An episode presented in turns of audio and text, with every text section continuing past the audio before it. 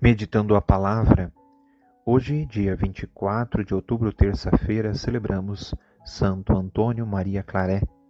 Somos herdeiros das riquezas da fé, no exemplo de Santo Antônio Maria Claré. Nascido em 1807 na Espanha, foi ardoroso missionário e, em vista da missão, fundou a Congregação dos Filhos do Coração Imaculado de Maria, os Clarentianos dedicou-se intensamente no trabalho do reino. Em suas bonitas palavras devem ser sempre lembradas. A caridade de Cristo estimula, incita-nos a correr e voar com as asas do santo zelo. Quem ama a Deus de verdade também ama o próximo. Louvemos a Deus por sua vida entregue à causa do reino de Deus. Proclamação do Evangelho de Jesus Cristo segundo Lucas. Naquele tempo, disse Jesus aos seus discípulos: Que os vossos rins estejam cingidos e as lâmpadas acesas. Sede como homens que estão esperando seu Senhor voltar de uma festa de casamento, para lhe abrirem imediatamente a porta, logo que ele chegar e bater. Felizes os empregados que o Senhor encontrar acordados quando chegar. Em verdade eu vos digo, ele mesmo vai cingir-se fazê-lo sentar-se à mesa e passando os servirá. E caso ele chegue à meia-noite ou às três da madrugada, felizes serão, se assim os encontrar. Palavra da salvação. Neste tópico do Evangelho acontece algo inesperado. Jesus começa insistindo na importância da vigilância. Hoje, dada a violência assustadora do mundo, vigilância tomou o sentido da prevenção para evitar o pior.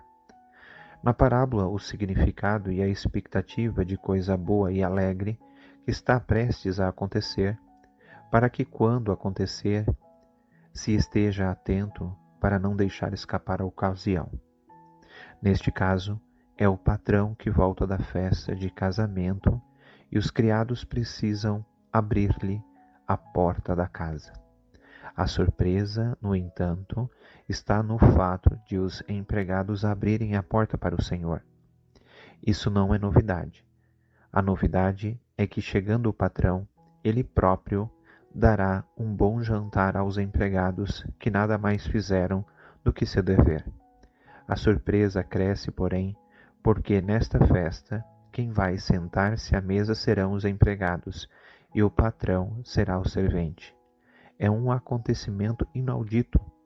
As lições são muitas, todas elas com base no espírito de serviço com que Jesus vem educando os seus seguidores, para se convencerem disso.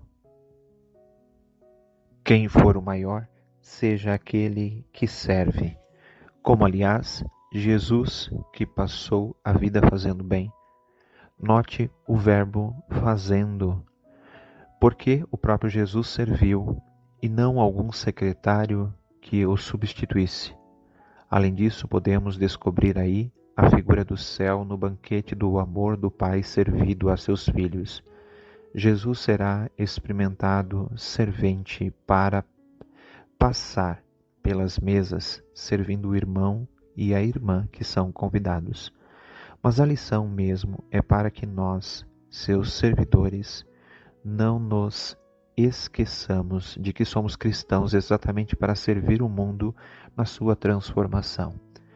Nada te perturbe, nada te amedronte, tudo passa, só Deus não muda, paciência, tudo alcança, quem tem Deus nada falta, só Deus basta. Por intercessão de Santa Rita de Cássia, Deus te abençoe, proteja e guarde, Pai, Filho e Espírito Santo.